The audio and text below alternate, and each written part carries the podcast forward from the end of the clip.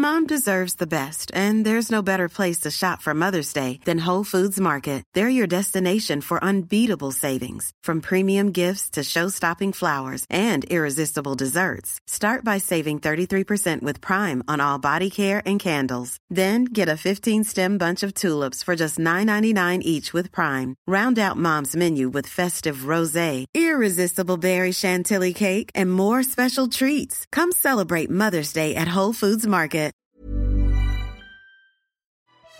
2,21 gigawatts Mon Dieu Recherche, scanner. Fred, qu'est-ce que tu fais dans cette tenue? Chut, Jamy, je mène une enquête.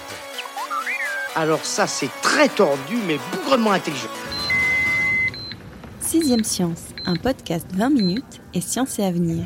Je laisse à vos banquises, à vos igloos, à vos pingouins. Igloo et non igloo. À l'oreille, pas dit que vous fassiez la différence, mais quand on se penche sur la façon de l'écrire, c'est tout à fait autre chose. L'igloo de Marion Voileau commence par un E, comme email, e-commerce, e-réputation. Vous avez compris où je voulais en venir, cet igloo n'est pas fait de blocs de glace, il est électronique. Réservé aux plus petits, cet espace interactif leur propose de participer à des histoires, de générer des sons, au contact de boutons et de capteurs. De la technologie au contact des enfants en bas âge, oulalalala, on n'est pas loin du sacrilège à l'heure où les smartphones et tablettes sont considérés comme des vampires buveurs de neurones, transformant leurs jeunes utilisateurs en zombies. Et pourtant, c'est le projet de Marion Voileau, auteur de la thèse Le corps au cœur de l'apprentissage grâce au numérique pour la petite enfance, thèse qui a donné naissance au projet Igloo. Marion, vous êtes également cofondatrice du collectif Premier Cri qui a pour objectif de faire de la recherche collaborative sur la petite enfance grâce au numérique. Bonjour et bienvenue dans notre Igloo sonore. Bonjour Romain. Alors en serrant un peu tout en respectant les règles de distanciation sociale, on devrait avoir de la place pour trois car nous avons un second invité. Avant de vous le présenter, j'ai une annonce à faire et c'est une bonne nouvelle puisque cet épisode inaugure notre partenariat avec le Turfu Festival. Organisé tous les ans au mois d'octobre à Caen, cet événement célèbre la recherche et l'innovation participative. Et Marion Voileau y présentera son igloo aux côtés de nombreux autres porteurs de projets. François Millet est justement co-organisateur du Turfu Festival quand il ne prépare pas l'édition 2020. Il œuvre comme Living Lab Manager au Dôme, le centre de culture scientifique technique et industrielle de Caen. Bonjour François. Bonjour Romain, bonjour Marion. Bonjour.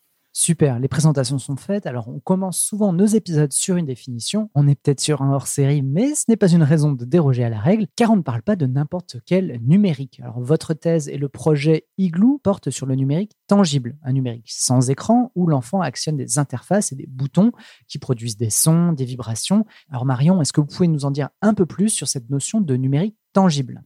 Alors, avant de, avant de commencer un petit peu à parler de l'igloo, j'aimerais juste dire qu'il y a toute une équipe derrière moi et qu'on est à peu près une dizaine de personnes autour de ce projet, euh, partagé entre trois centres de recherche que sont le CRI, euh, le Centre de recherche interdisciplinaire, l'IRCAM, l'Institut de recherche coordination acoustique et musique euh, du Centre Pompidou, et enfin euh, l'ENSI, les ateliers, donc l'École nationale supérieure de création industrielle. Et euh, donc on a, on a vraiment travailler ensemble à l'élaboration de ce projet qui certes fait partie de mon projet de recherche et de thèse, mais voilà, je, je tiens toujours à, à préciser que c'est un projet complètement interdisciplinaire et surtout avec de super acteurs derrière. Bien sûr, vous faites bien. Euh, donc le numérique tangible. Pour moi, le numérique euh, tangible, c'est vraiment euh, l'idée d'associer un objet physique que l'on peut toucher, manipuler, avec un programme ou une application numérique. Très bien.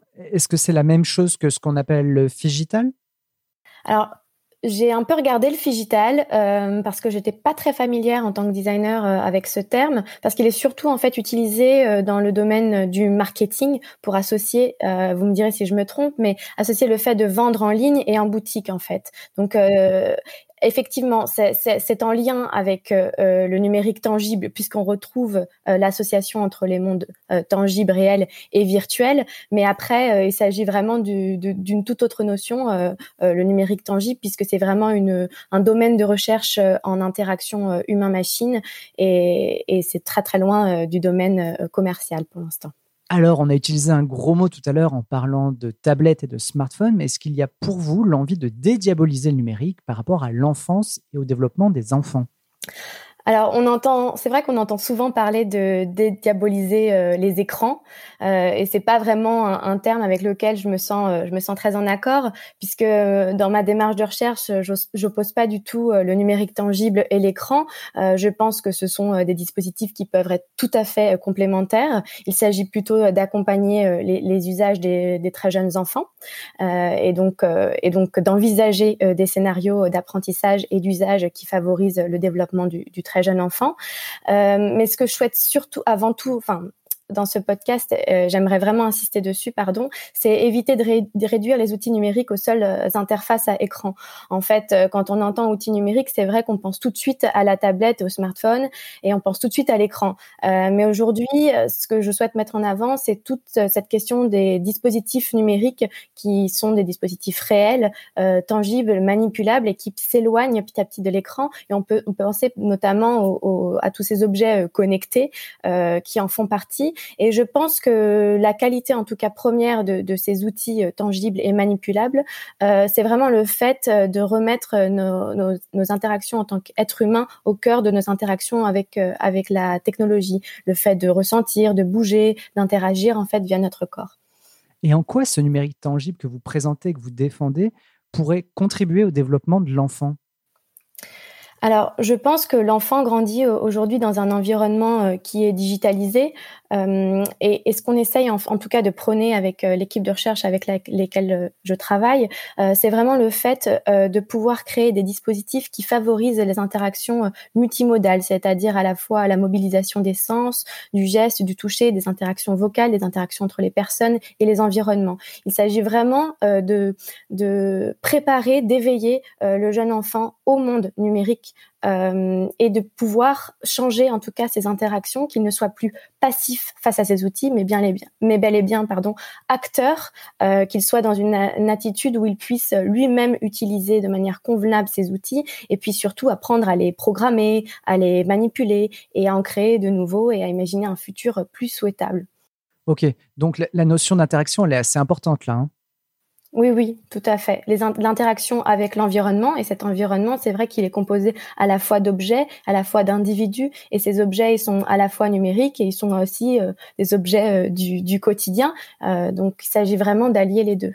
Bon, assez tourné autour de l'igloo, entrons dedans. Bon, on n'a pas l'image, hein, c'est peut-être l'un des défauts du podcast, mais est-ce que vous pouvez nous présenter l'intérieur de votre création? Oui, donc euh, l'igloo est un espace euh, modulaire et, mobile qui peut vraiment s'intégrer dans tous les dans tous les espaces fréquentés par le jeune enfant. Donc il s'agit un peu d'une cabane euh, composée de six panneaux qui entourent un socle d'environ de 3 mètres carrés, le tout recouvert de surfaces textiles de couleur bleu marine. les panneaux s'assemblent au socle grâce à un système de fermeture éclair en quelques minutes. il est très léger puisqu'il est constitué principalement donc de textile et de carton. Euh, les panneaux, euh, les panneaux une fois assemblés en fait composent vraiment, voilà, comme je disais, un, cocon dans lequel euh, l'enfant peut rentrer. Et à l'intérieur de ce cocon, nous avons disposé différents dispositifs qui sont de couleurs très nettes, très flashy, rouge, vert, jaune, orange. Et puis petit à petit, au cours d'une d'une narration, l'enfant est invité à manipuler ces dispositifs via différents gestes. Ok, euh, il, y passe combien de temps? Alors, ça va dépendre des expérimentations que l'on peut faire à l'intérieur. Euh, euh, pour pouvoir créer un protocole qui puisse être intéressant pour un très jeune enfant, donc on parle d'un enfant entre 4 et 5 ans environ, le protocole dure environ 10 minutes.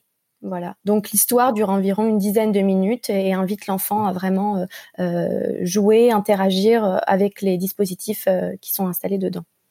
Jack, tu sais pas jouer, Jack? T'es mauvais. Et, l'igloo date de quand exactement? Enfin, De quand remonte sa création? Ça date de l'an dernier ou c'est beaucoup plus ancien? Alors l'igloo, ça fait quelques années qu'il trotte dans ma tête. Euh, euh, j'ai mis j'ai mis un petit moment à réunir euh, toute cette équipe pour pouvoir le construire et puis aussi le fait aujourd'hui de pouvoir collaborer avec Premier Cri et donc avec des chercheurs dans différentes disciplines puis des designers, des ingénieurs qui permettent de le rendre réel. Donc nous nous sommes réunis en septembre dernier au sein du au sein du CRI pendant trois semaines en format workshop atelier issu vraiment de cet univers des makers. On s'est mis au cœur du Fab Lab du CRI et puis puis on a créé l'igloo en trois semaines, c'est-à-dire à la fois l'espace, la narration et le protocole expérimental pour envisager ce lieu comme un lieu d'expérience. Et du coup, quelles ont été vos principales observations depuis la création de l'igloo? Alors, du coup, l'igloo, euh, vraiment, on a pu le tester en février dernier, puisqu'il a fallu ensuite euh, euh, pouvoir créer l'événement, réunir les, les, différents acteurs qui qui seraient euh, favorables à laisser leurs enfants, en tout cas, euh, explorer cet espace. Euh, donc malheureusement, c'est vrai que le confinement nous a un peu rattrapé. On, espérait pouvoir faire d'autres expérimentations mars, avril et mai dans différents espaces et notamment différentes écoles maternelles d'Île-de-France. Mais finalement, on a pu déjà faire une première étude pilote avec une dizaine d'enfants de 3 à 5 ans. On s'est très vite aperçu que les enfants avaient un vrai engouement à vouloir euh, utiliser cet espace, à vouloir jouer avec, à vouloir rester dedans. Euh, donc déjà pour nous, ça c'était une première réussite parce que les enfants, moi je dis toujours que ce sont vraiment les, les meilleurs bêta-testeurs. Euh, ça, ça passe ou ça casse.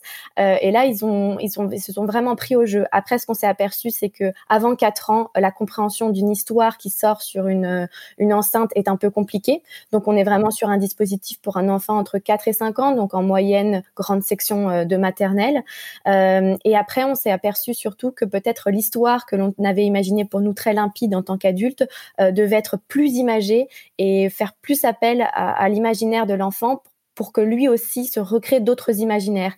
Et donc là, nous sommes en train d'améliorer euh, notamment la narration et euh, revoir quelques détails, notamment au niveau technique.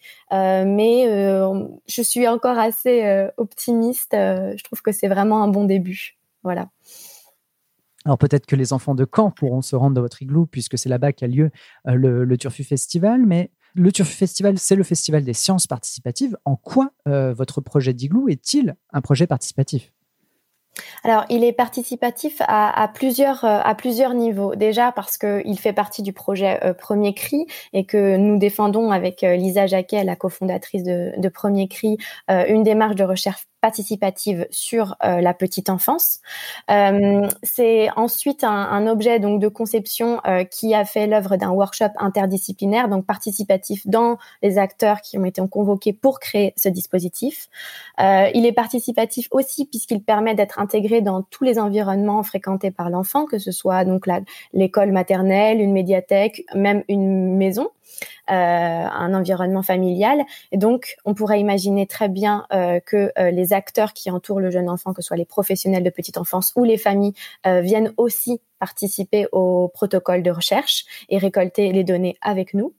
Euh, nous avons ensuite documenté euh, l'ensemble de la conception de ce dispositif et nous aimerions le mettre euh, en complète open source pour que d'autres acteurs, d'autres makers, d'autres chercheurs puissent s'emparer de cette démarche et peut-être venir enrichir ce dispositif et, l'améliorer. nous sommes vraiment dans cette idée de vouloir incapaciter l'ensemble des acteurs avec lesquels nous collaborons. Euh, en anglais empowerment, euh, qui devient donc en, en, capacitation en français. Euh, L'ensemble des acteurs en fait qui, qui, gravitent autour, que ce soit les enfants, les professionnels, donc les familles, et aussi les chercheurs, les makers, euh, qu'ils puissent vraiment s'approprier ce dispositif. Et enfin, euh, toutes nos données, nous aimerions qu'elles soient le, les plus transparentes possibles. Nous aimerions vraiment que euh, l'ensemble des données et du protocole que nous expérimentons soient diffusés au cours euh, de nos interventions avec euh, l'ensemble de ces acteurs. Et est-ce que vous avez perçu des réticences de la part du personnel de la petite enfance ou euh, des parents vis-à-vis de votre igloo et du concept, on va dire, de numérique tangible? Alors, pour l'instant, euh, on a plutôt un, attrait euh, à la fois des familles et des professionnels de petite enfance qui se demandent comment intégrer le numérique à leur pratique. C'est-à-dire que comme quand j'ai commencé ce travail de recherche il y a cinq ans euh, autour du, numérique pour la petite enfance, j'avais des discours extrêmement réticents. Non, non, nous on n'en a pas besoin. Petit à petit, aujourd'hui, on s'aperçoit que ça prend plus de, de plus en plus de place dans nos vies et donc dans la vie des très jeunes enfants. Et donc, je pense que les familles et les professionnels de petite enfance sont plutôt très accueillants de ce genre de démarche, c'est-à-dire déjà de les intégrer dans la démarche de recherche, et deuxièmement, de pouvoir euh, créer des dispositifs qui sont euh, plus innovants, qui sortent un peu de l'écran, qui remettent euh, le corps et l'imaginaire de l'enfant, sa créativité par le jeu.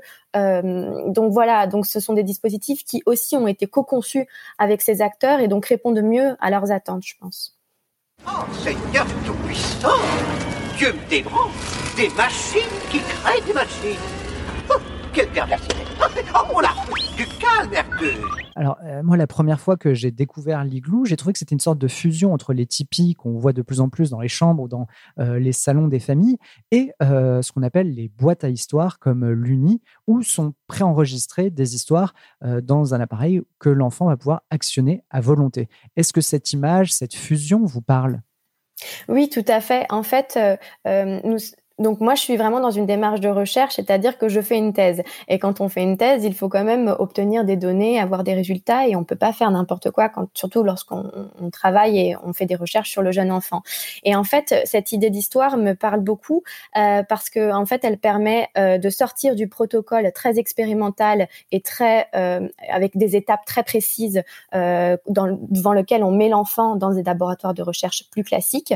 Et donc du coup, avec ce dispositif on, permet à l'enfant de vivre un scénario expérimental sans vraiment s'apercevoir qu'on est en train d'analyser son comportement. Et c'est vraiment ça qui m'intéresse. C'est comment on peut relier toute cette question de la méthodologie de recherche, d'éviter un maximum de biais, euh, recréer en fait un mini laboratoire qui puisse aussi s'intégrer dans différents environnements et sortir en fait la science du laboratoire pour aller sur le terrain et pouvoir mêler les deux grâce à une démarche de design. Oui, on est assez loin de l'expérience avec euh, l'enfant seul face à un chamallow à qui on dit je reviens dans 10 minutes et si le chamallow est encore là, euh, t'en as un deuxième. Voilà, l'idée c'est que vraiment lui aussi, il vive un, bon moment, qu'il vive une expérience euh, qui, vraiment développe euh, tous ses sens et son imaginaire. Oui, tout à fait. Du coup, qu'est-ce que vous mesurez chez l'enfant? C'est le temps passé, le niveau d'interaction, l'empressement à passer d'une interface à l'autre? Alors tout à fait, on est dans une démarche qu'on appelle de recherche mixte. On, récolte à la fois des données euh, qualitatives et quantitatives.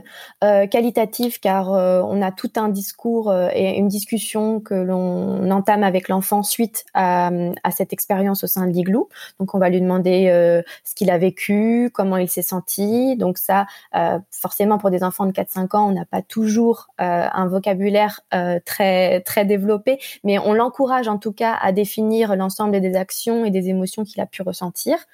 On l'accompagne. Et deuxièmement, il y a effectivement un tas de données euh, plus euh, quantitatives qui vont être notamment euh, sur le temps de latence entre le moment où la narration dit à l'enfant viens appuyer sur le bouton orange et le fait que l'enfant appuie sur le bouton orange. Combien d'enfants auront vraiment appuyé sur le bouton orange? Voilà. Donc on arrive à, avoir des données qui, qui, qui soient qui soient à la fois très expérientiel, mais à la fois euh, très développemental et comportemental. Et est-ce que vous avez eu des réactions sur le fait que, ben, en agissant sur des boutons ou vis-à-vis de capteurs, ils obtenaient des réactions assez proches de ce qu'ils pouvaient faire et obtenir euh, sur des interfaces euh, plus classiques, hein, avec l'écran d'une tablette ou d'un smartphone, par exemple?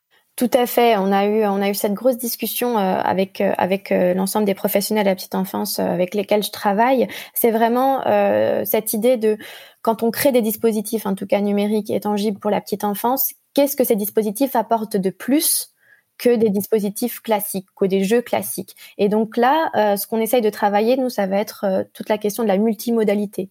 Donc des interactions qui lient à la fois euh, cette question de la captation de mouvement et puis d'un retour, d'un retour qui peut être sonore, lumineux, vibratoire. Et donc là, effectivement, seul le numérique peut le faire. Alors le, le confinement a certainement bouleversé vos plans, mais quel avenir et quelles applications imaginez-vous à votre igloo? Alors déjà, on aimerait le tester avec plus d'enfants. Euh, on aimerait aussi euh, observer le comportement des enfants lorsque cette expérience a lieu euh, dans les différents endroits cités. Est-ce qu'il a lieu sur le temps scolaire ou le temps périscolaire? On pourrait observer aussi des, différences entre des enfants qui suivent une pédagogie plus classique ou des pédagogies alternatives. Est-ce que l'éveil des sens est vraiment valorisé? On pourrait aussi imaginer travailler donc avec d'autres Fab Labs moi, j'aimerais beaucoup que d'autres makers viennent nous nous inspirer et nous faire des retours sur les dispositifs en tant que dispositifs techniques et électroniques. donc ça, c'est un, deuxième point. Et puis enfin, on a nous aussi tout un travail de documentation, comme je disais, pour que ce dispositif puisse être approprié par tous et donc créer une plateforme dans laquelle on viendrait télécharger les plans, euh, euh, choisir les différents matériaux, euh, expliquer comment on a utilisé chaque, comment on a, développé chaque dispositif. À la fois, est-ce qu'on a utilisé de l'impression 3D, du textile électronique, ou alors carrément un, capteur de mouvement.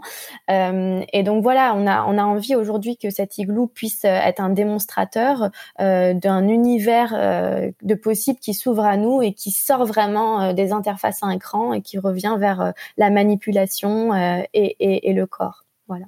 François, je me tourne vers vous. En quoi c'est important pour vous d'avoir un projet comme celui de Marion, qui se tourne donc plutôt vers le, le, monde de la petite enfance, au programme du Turfu Festival?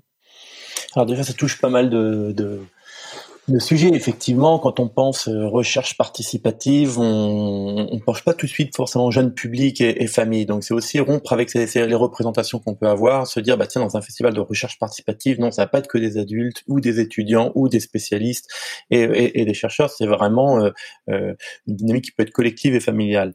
Euh, ensuite, ce qui est intéressant avec aussi les, les, les projets, comment dire, qui s'intéressent plus à un jeune public, c'est que euh, c'est aussi pour nous l'occasion de, de de montrer qu'il y a une continuité entre le chercheur, le parent, l'enfant, euh, et, peut-être même que des, des, parents qui seraient pas forcément euh, venus euh, ou se seraient pas forcément intéressés à des démarches de recherche participative, au travers finalement de, de, de ce qu'ils souhaitent expérimenter ou ce qu'ils souhaitent ou ce qu'ils désirent aussi pour leur, leurs enfants demain, euh, et ben ils vont ils vont être amenés à découvrir cet univers, ce milieu et peut-être aussi s'ouvrir à d'autres à d'autres thématiques au travers finalement de, de leurs enfants.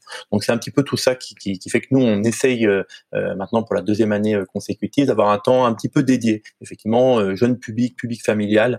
Euh, on met ça le mercredi en général, c'est resté la journée des enfants, pour aussi permettre à ces publics qui s'y retrouvent pas forcément euh, sur l'offre euh, euh, complète du, festival d'avoir un point d'accroche, un point de rencontre finalement aussi avec avec les chercheurs. Et comment vous avez découvert l'igloo? Alors ça, c'est aussi une question de réseau. Il se trouve que nous, le, le, le, le CRI, hein, le Centre de recherche interdisciplinaire, c'est des personnes avec qui aussi on, on, discute, avec qui on, a, on, partage des valeurs, des, des, des interrogations, des questionnements euh, communs. Et puis, il se trouve que euh, l'année passée, on, on, a travaillé, nous, avec un projet en local, hein, un projet normand euh, qui s'appelle Lily Learn, qui développait aussi beaucoup d'objets, d'objets, on va dire, connectés, mais sans écran, enfin, qui réinterrogeait seulement la, la, la place de, de, de l'objet sans écran au travers de l'apprentissage de la lecture des ou des ou du calcul.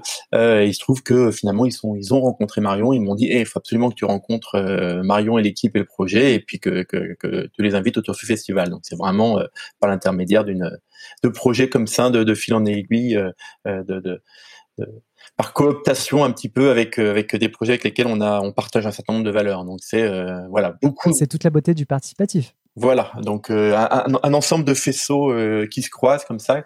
Quelqu'un en qui on croit qui nous dit c'est eux c'est génial ce qu'ils font et en plus il se trouve que c'est au cri et que on aime beaucoup ce que fait le cri donc euh, ça double ça double coche. Pour rattraper des bêtes, il faut imiter les femelles. La femelle lièvre. La hase. De quoi? La femelle lièvre, c'est la hase. Alors moi je connais que le cri. Alors on va mettre tous les guillemets de rigueur car l'époque est plutôt à l'incertitude et au report, voire à l'annulation. On croise bien sûr tous les doigts à notre disposition pour que tout se passe bien du côté du Turfu Festival. François, qu'est-ce que vous pouvez nous dire avec certitude sur l'édition 2020 euh, je sais avec certitude que nous n'avons aucune certitude, donc ça c'est bien.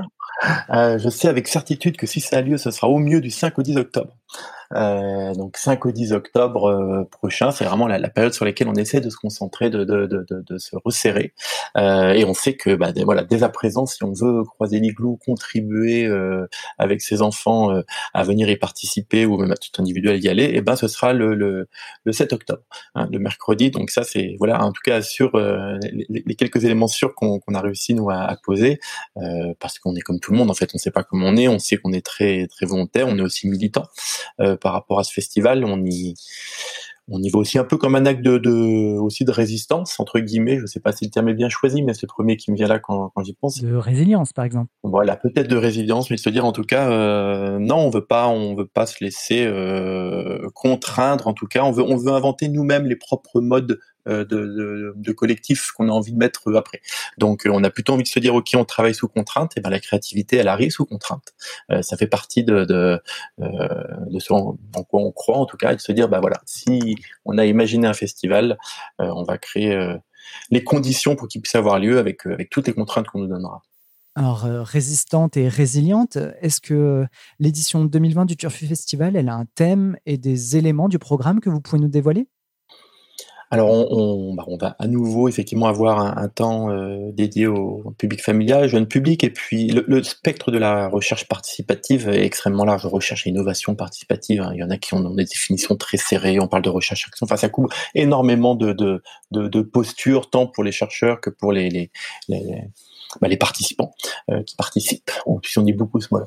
Donc, euh, donc il, euh, voilà, c'est un champ d'acceptation extrêmement large. Il est clair que là, avec la, la, la crise qu'on vient de traverser et, qu'on, voilà, qui, et qui continue, on a envie de se resserrer sur un certain nombre de, de, de, projets où on a envie de se dire, bah, finalement, le Tursus et Futur en Verlan, on va, on va, on va se donner les moyens dès à présent. Imaginez justement ce monde de demain dont tout le monde parle. Donc voilà ce sur quoi on voudrait se, se, se concentrer. Alors les questions de mobilité seront présentes, effectivement, comme on, on je ne sais pas si vous avez vu les statistiques, mais on a plus de 80% de la diminution du, trafic euh, automobile et pourtant on a euh, à peine 50% de, baisse de, des accidents et de la mortalité. Donc c'est bien qu'il y, a des choses qui peuvent interroger sur euh, comment on continue de bouger, de se déplacer au jour le jour. Moi, je je sais pas si Marion le, le le projet, euh, la conception qu'elle a de son projet a évolué avec la crise, se dire bah tiens effectivement, euh, on a parlé de continuité pédagogique, on a parlé voilà, euh, on a eu une espèce de, de, déferlante comme ça d'outils qui nous sont arrivés. Finalement est-ce que est-ce que le, projet qu'elle vient de nous présenter c'est quelque chose en plus encore à nouveau ou au contraire c'est quelque chose qui peut accélérer, faciliter justement ces transitions parfois entre entre du présentiel et, du numérique? Donc ça fait partie aussi de ces, questions qu'on qu'on veut poser. Et puis on, on aura je pense, un, une entrée euh, euh, peut-être plus plus dimension euh, environnementale peut-être de se dire voilà on parlait de mobilité tout à l'heure mais mais on sait aujourd'hui qu'il y a pas mal de, choses qui tournent dans ces questions-là donc on a envie de les questionner. Après je pense que le jeu sera très présent. La question de comment au travers du jeu alors là on parlait pas forcément de jeu dans le projet de Marion, mais il y a quand même cette idée de manipuler, de jouer, d'être dans des dans des comportements un peu intuitifs et, naturels. Donc cette question du jeu et comment le jeu euh, peut être aussi un outil euh, au service de, de la collaboration, euh, du, du, participatif, de la recherche participative, c'est quelque chose qu'on va essayer de creuser. Donc on a plusieurs projets comme ça qui se dessinent autour de autour du jeu comment, voilà, peut-être que certains ont, on a entendu parler ici, mais les, les plateformes de jeux permettent aujourd'hui de faire de la recherche. Il y a des, des, travaux qui ont même été faits là sur le Covid. On essayait de voir justement comment au travers de plateformes de jeux, on pouvait réussir ou pas à, à faire avancer la recherche. Donc cette question du jeu. Pour un prochain épisode, pourquoi pas? Vous voulez pas la jouer soft? Je suis pas contrariant, vous voulez la jouer hard? On va la jouer hard. Alors François, je reviens sur ce que vous avez dit un peu plus tôt euh, au sujet du, confinement. Euh, Marion, est-ce que euh, dans la philosophie, dans son application, le confinement a changé quelque chose pour le l'igloo et pour votre, plus globalement pour votre projet?